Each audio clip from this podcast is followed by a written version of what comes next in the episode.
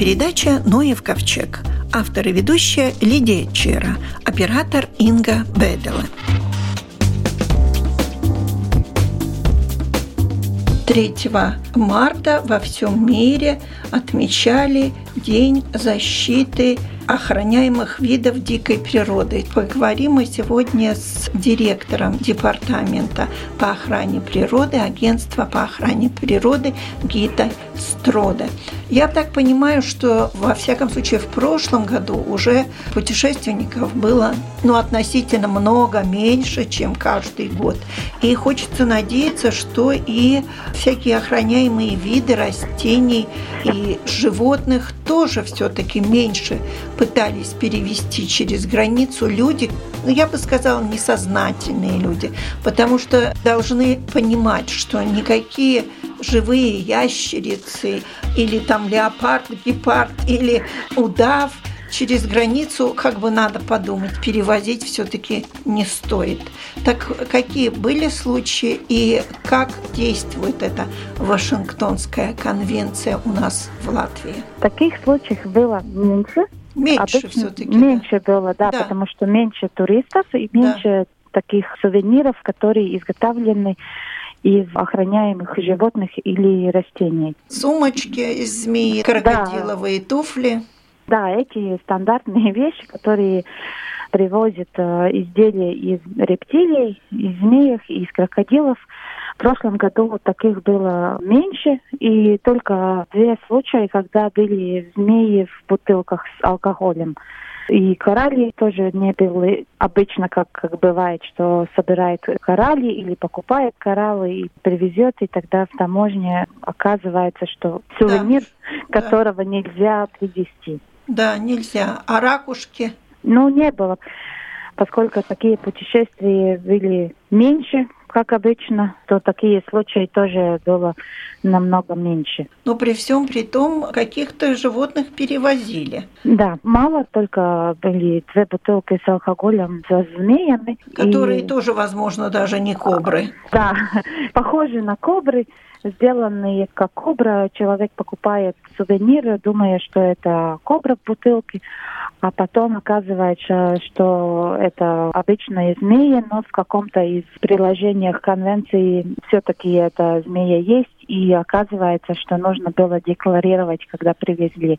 Но поскольку не было никаких документов о продаже, где покупали, поэтому и получается, что таких вещей конфискуют. Ну, это правда. Например, если я на базаре покупаю какую-то орхидею, это официальный базар, что я должна спросить у продавца, чтобы на таможне не конфисковали эту орхидею? Если это орхидея и э, развиться в питомнике, тогда для таких цветов есть фитосанитарный сертификат – и с таким сертификатом тогда можно этого растения привезти, и когда идете через таможню, тогда надо декларировать, что у вас есть такой сувенир с собой. Это да. что касается орхидеи, а бабочки? Да. Есть бабочки, которые включены в конвенции, и для которых, чтобы их привезти, нужно получить специальное разрешение. Если таких бабочек покупает в базаре, ну тогда таких сертификатов никто там на месте не выдает. Это выдает только в специальных магазинах, где все легально, есть все документы. Тогда можно получить экспортные разрешения и такого товара привезти. То же самое касается насчет туфлей или сумочек из крокодилов или змеек что можно получить э, там сертификат, и мы тогда выдаем э, тоже наше разрешение для импорта, посылаем эти документы в аэропорт, в таможню, и человек могут э, легально привезти этот сувенир. Но если такие изделия люди покупают где-то в базаре, на улице. Там вам тоже напишут там, сертификат. Там, там Ой, и отпечатают, но... и, и распечатают сразу же. Но ну, верить можно ли этому? Такие специальные разрешения не выдают. И бывает, что вот там и продается нелегальные изделия. Человек покупает, думает, что там дешевле, но никаких документов нету, и потом получается и штраф, и конфискация. Если хочется таких изделий покупать, тогда надо в магазинах с легальными документами. Есть э, в некоторых странах специальные магазины, где недалеко выращивают в неволе, там, например, крокодилы, и потом там продается разные разделия и выдается сразу разрешение, тогда можно получить разрешение, и все легально, и проблем никаких нету потом. Вы понимаете, что при всем том, что таможенники работают на границе, все равно что-то люди умудряются провести. Как-то спрятать, как-то что-то. А что потом с этими вот нелегально ввезенными животными происходит? Если это изделия, не животные, живые, обычно пока это или стоит дома как сувенир, или используют, да. конечно, никаких проблем а, обычно нету. Но бывает ситуации, когда, например... Живые там, какая... животные. А насчет живых, тогда да. проблемы начинаются, когда человек понимает, что он не знает, как с этим животным обращаться, как его надо кормить, содержать, и хотят избавиться из животного, тогда начинаются проблемы, потому что иногда продает в интернете и если мы или полиция увидим такого объявления, тогда бывает, что есть контрольная покупка, и надо потом и штраф, и отдавать животного. Чаще всего бывает, что потом эти животные попадают, везет в зоопарк, и говорят, что они вот получили и не знают, что делать с этим да. животным или в приютах. Иногда бывает, что эти животные и болеют какими-то болезнями, ветеринары не знают, как помочь. Так что если человек знает, чего он покупает, как этого содержать и делает легально, тогда все хорошо. Но если просто вдруг придумал, что ему надо... Маленького питомчика дома. Да, потом этот маленький питомчик вырастает большой. До большого крокодила. Были у нас и такие случаи, когда даже не надо вести издалека, что покупает где-то маленькую змею в Евросоюзе, привозит здесь, и потом эта змея за пару лет вырастает большая, и, и человек не смогут содержать дорого или надо специальное террариума или еще что-то, тогда проблемы начинаются. Особо если, например, черепах покупает. Бывает, что потом их или отпускает где-то природе. Да, в были просто. случаи, когда мы нашли таких. Бывает, что отвезет в зоопарк и оставляет там. Можете сказать, сколько в Вашингтонскую конвенцию входит количественно видов флоры и фауны?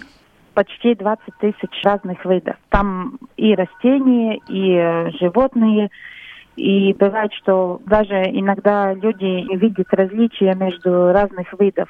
Например, человек простой думает, что крокодил, а крокодилы там виды больше, чем 10. И которые из этих видов иногда даже человек не понимает. Какой можно, какой нельзя. А да. эти списки единые для всех, кто подписал Вашингтонскую конвенцию? Да. Для тех стран? Вашингтонскую конвенцию подписали э, все страны мира – там есть некоторые исключения, ну, когда поменяется политическая ситуация и так далее, но в основном все страны члены этой конвенции, и эта система общая для всех стран. И для Евросоюза эти торговые условия еще строгее, чем э, Строже, самой да. конвенции, да. Я понимаю, что я не могу спросить все 20 тысяч, а, например, шкурки животных. Это не живое животное, а шкурки животных. Тоже надо да. смотреть, какие. Да, в Вашингтонском конвенции включаются виды в предложении, и насчет торговли те же самые условия и для живых животных и растений, и для разделий. И получается так, что иногда люди путаются и думают, что Вашингтонская конвенция это только о торговле с редкими и защитными животными и растениями. Но в основном это конвенция о торговле с такими видами, которые интересны для торговли. Иногда эти виды, которые не столько редкие не столько популярные, но они популярны между, например, коллекционеров. Может быть и такие виды, которые популярны между тех, которые э, развивают новые сорты. Растений. Им Коллекционеров. надо коллекционер, да. Например, этих крокодилов можно сказать, что конвенция помогла сохранить несколько видов, потому что люди придумали, как этих животных выращивать в неволе, и в таком виде, как в ферме, получает и шкуры, и можно потом делать разделие, и в такой торговлю, какой... Не исчезают животные. Не исчезают животные, и те популяции, которые находятся в природе, они э, сохраняются потому что то, что люди хотят эти изделия, это можно решить с тем, что выращивая животные не более и получает этого продукта. Но есть такие животные, которых трудно выращивать, которые не выращиваются в неволе, и для тех эта торговля и конвенция с этими условиями, как можно торговаться с этими видами, помогает сохранить популяцию в природе, потому что есть квоты, сколько можно брать из природы, чтобы эта популяция сохранилась. Спасибо. У нашего микрофона была директор департамента охраны природы, агентства по охране природы Гита Строна. И хочу напомнить, что Вашингтонская конвенция или сокращенно САЙТЕС – это соглашение государств, принятое для контроля международной торговли находящимися под угрозой исчезновения видами растений и животных. А по нашей просьбе таможенная служба подготовила несколько фактов, о которых можно сообщить. Например, в Рижском свободном порту, проводя контроль импортируемого товара из Китая на российском судне, было обнаружено в составе косметической эссенции экстракт кавиара, то есть осетровой икры. Коммерсант не смог предоставить необходимые разрешения и товар конфисковали, а также наложили штраф в размере 1000 евро. Еще один пример и тоже с косметикой. В аэропорту задержали почтовую посылку из Кореи с маской для лица в количестве 50 штук. Маска содержала икру стерляди. Разрешение оформлено не было, и этот груз тоже конфисковали. Вот так действует Вашингтонская конвенция.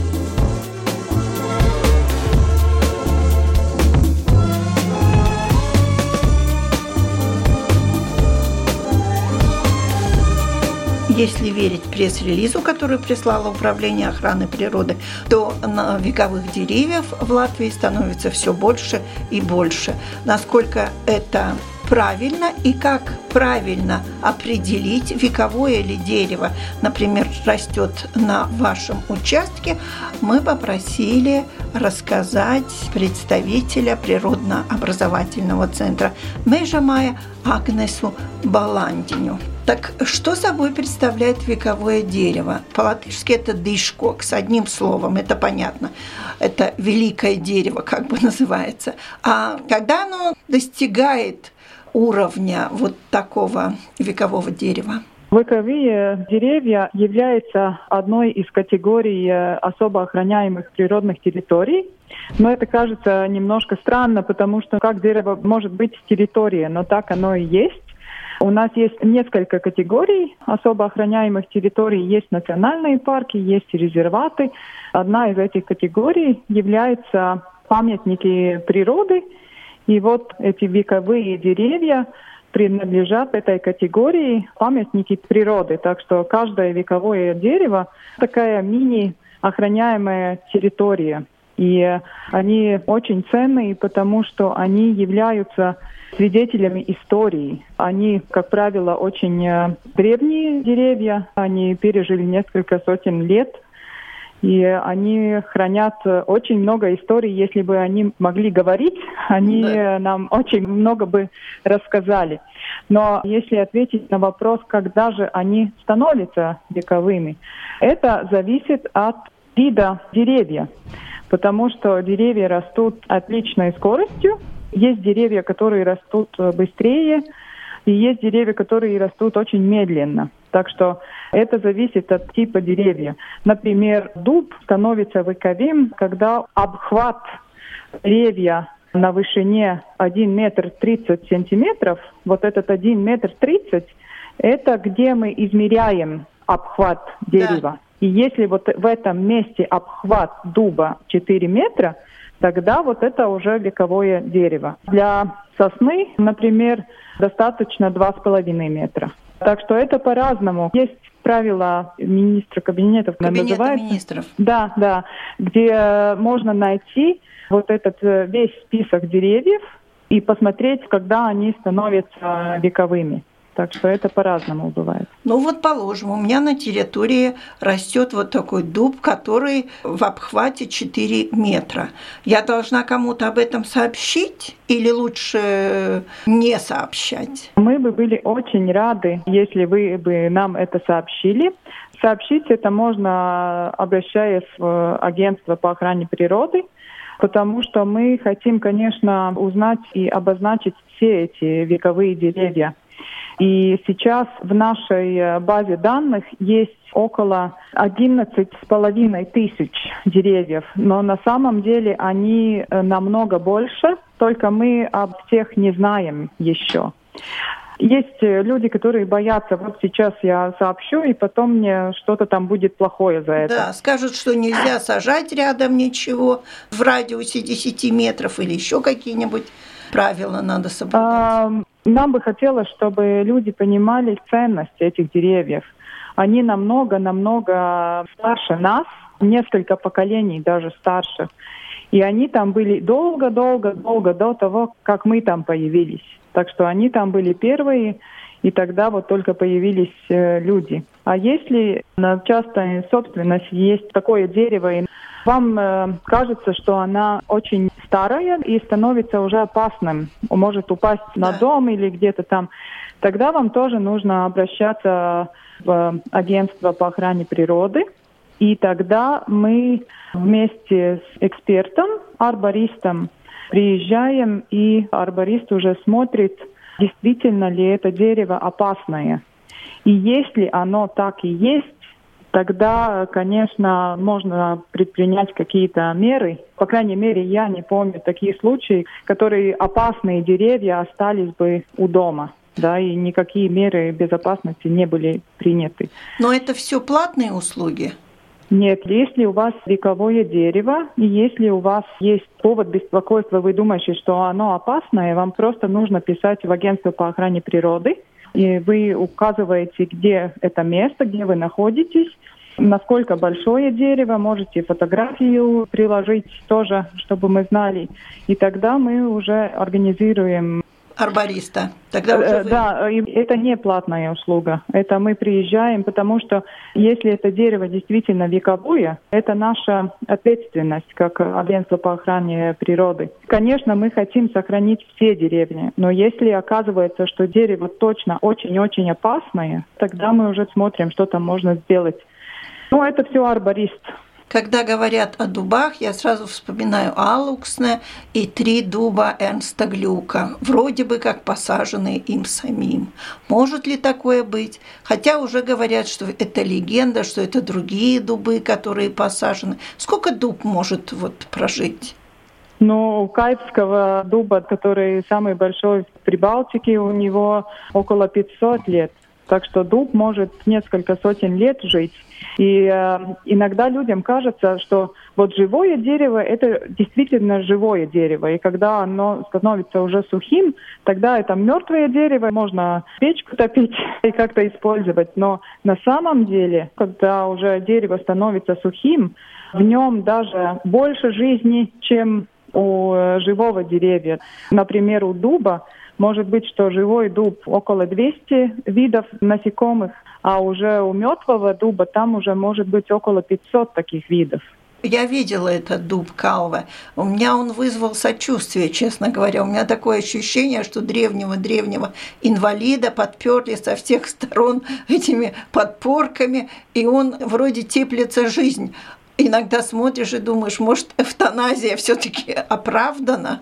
Опять мы возвращаемся... Это только мое мнение. Да-да-да, но опять мы возвращаемся э, о том, что дубы очень-очень старые, как в Каевский дуб уже да. 500 лет, и в разные времена подход, как нужно сохранять эти деревья, он был разный, он менялся. Иногда многие, в дупло э, многие, вот, э, заливали. Угу.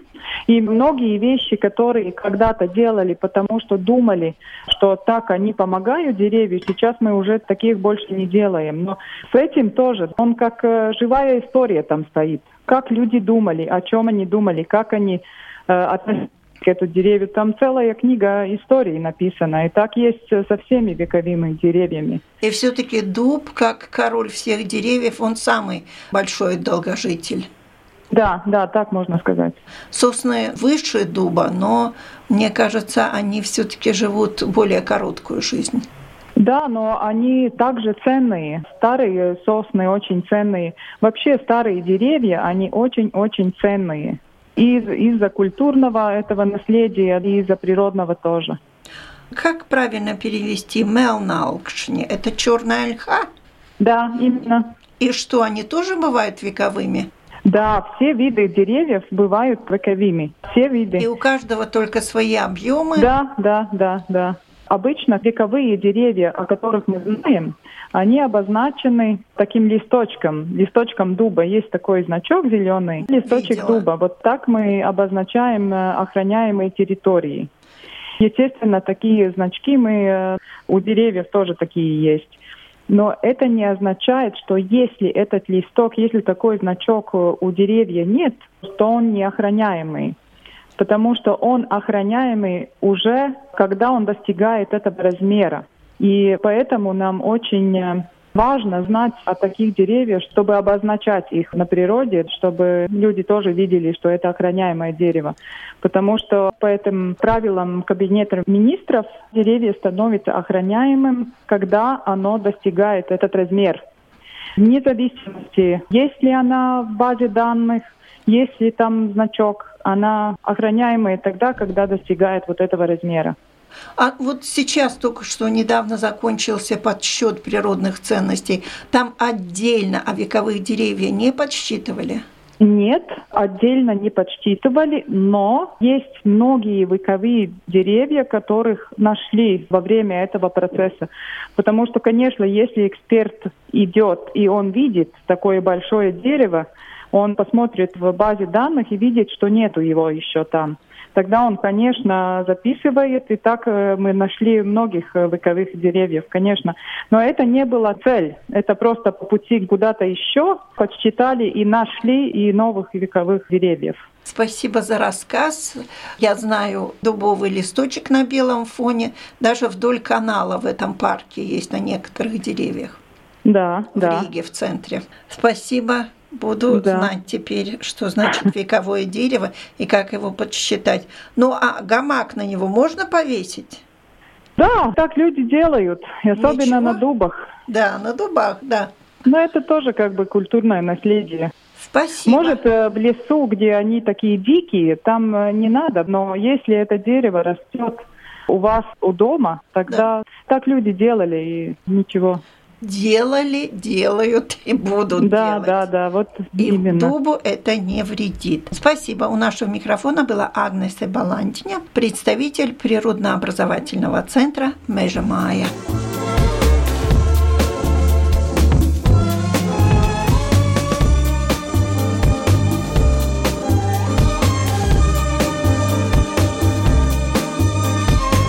Нашей программе очень много интересного. Я даже узнала о том, что в косметику, например, добавляют икру стерляди, о том, на каких суднах привозят к нам контрабанду. Осталось только узнать, от чего умирают лебеди. Тоже ведь такая загадка, скажем, почему в Саукрасте нашли несколько трупов лебедей. И я так думаю, что Дмитрий Бойко, орнитолог Музея природы, наверняка информирован, что это за лебеди. В последние несколько недель лебедей, не только лебедей, и уток мертвых находят люди чаще и чаще. Причины две. Первая – это нормальная смертность, потому что всегда в конце зимы, в начале весны у лебедей, которые здесь остались зимовать, да и вообще у водоплавающих птиц, повышенная смертность, то есть уже сил не хватает, встретить весну, и поэтому погибают. Ну и вторая причина, к сожалению, до Латвии добрался птичий грипп. Много лет об этом говорят, но это было всегда лишь теоретически, что он должен быть. Как же так? Мы на пути миграции птиц, в том числе и водоплавающих, которые чаще и больше болеют птичьим гриппом. И вот в этом году, к сожалению, сбылись прогнозы, и в Латвии констатировано около 50 водоплавающих птиц, у которых констатирован птичий грипп, и в большинстве своем это именно лебеди, и лебеди-шипуны. Салкрастах и в других частях Латвии лебедь-шипун – это основной вид, который, к сожалению, заболел птичьим гриппом, и эти птицы погибают. Это которые едят хлеб? Да, это которые едят хлеб, но, конечно, нет доказательств того, что это именно те особи, которых люди подкармливали, потому что тогда все лебеди должны быть окольцованы, и затем, когда ведутся анализы, тогда, соответственно, сообщалось бы об окольцованных птицах. По крайней мере, у меня нет такой информации, что эти лебеди были окольцованы. И птичий гриф, в принципе, в птицах водоплавающих он всегда был и будет, только он в такой неактивной фазе, и у многих водоплавающих хорошая иммунная система, птичий грипп может никак не сказаться. Но когда очень неблагоприятные условия, Например, как в этом году была зима, наконец-то было холодно, и многим лебедям, которые здесь остались, нечего было есть, все замерзло, то есть голод, холод. И вот тогда этот птичий грипп э, начал активизироваться, и, к сожалению, птицы погибли. Сейчас это уже несколько десятков особей, но для популяции как таковой Пока урона никакого нету, потому что должно погибнуть, я думаю, несколько тысяч птиц, чтобы ну, мы заметили, что у нас будут меньше лебедей гнездиться или других водоплавающих птиц. Пока это всего лишь несколько десятков птиц, и каждый может посчитать, если в Латвии гнездится около тысячи пар лебедей-шипунов, это всего лишь один из двух видов лебедей, которые у нас гнездятся. Значит, это две тысячи особей взрослые, Плюс еще очень много негнездящихся особей, потому что лебеди начинают гнездиться в возрасте от 3-4 и аж до 8-10 лет.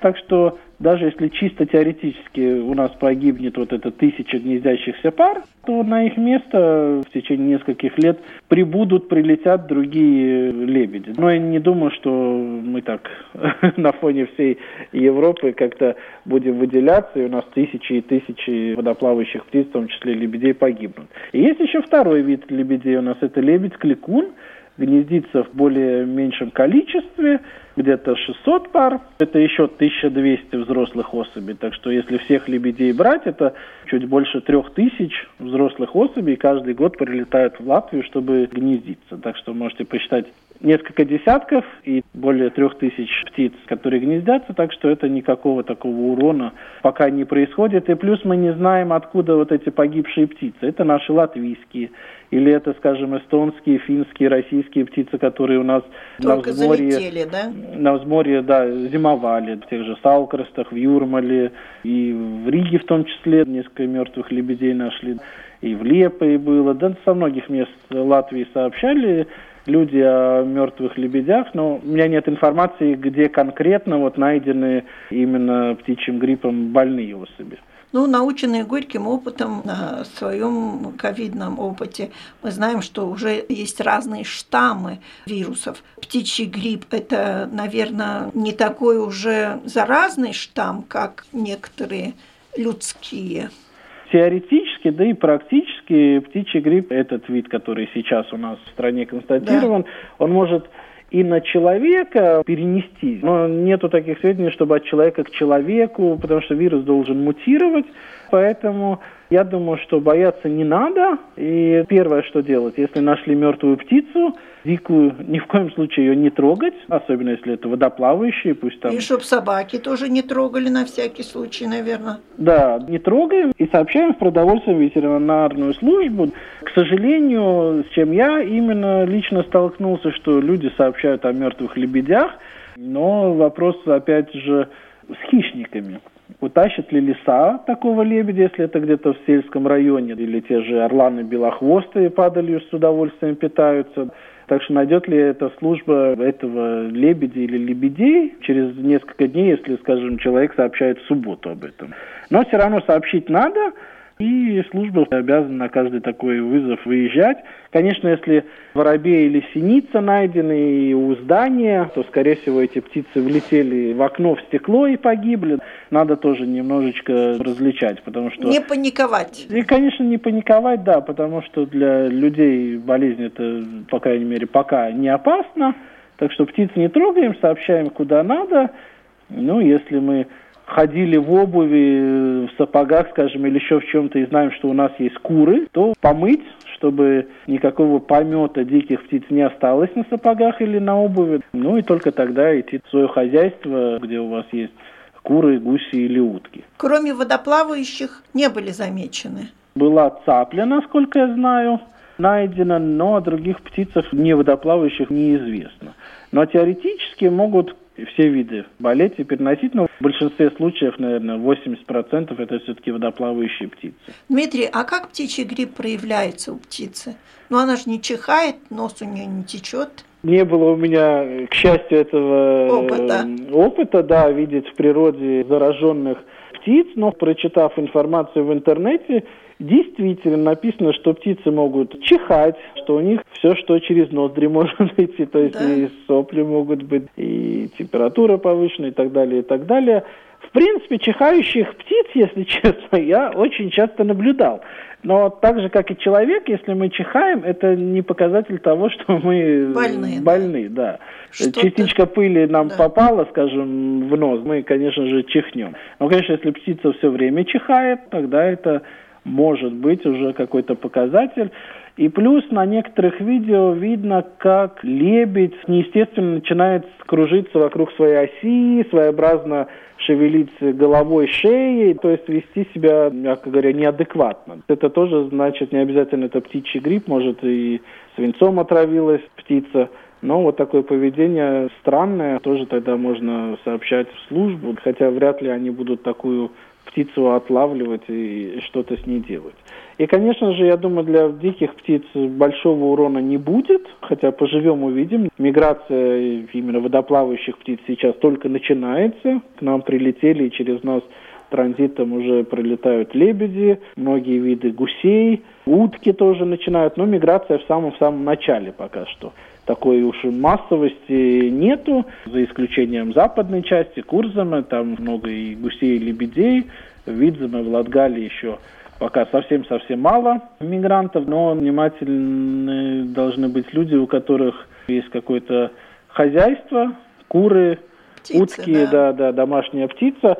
И если, не дай бог, вы нашли в своем хозяйстве мертвую птицу, то сразу сообщайте службу, и если, к сожалению, будет констатирован птичий грипп у домашней птицы, то тогда по закону, по правилам, все поголовье домашней птицы будет ликвидировано. Ну вот да. и напугали людей. Такова, к сожалению, реальность. Для нас это для Латвии что-то новое, но в Западной, в Центральной Европе, в принципе, это уже норма. Каждую зиму дикие птицы болеют и домашние птицы болеют.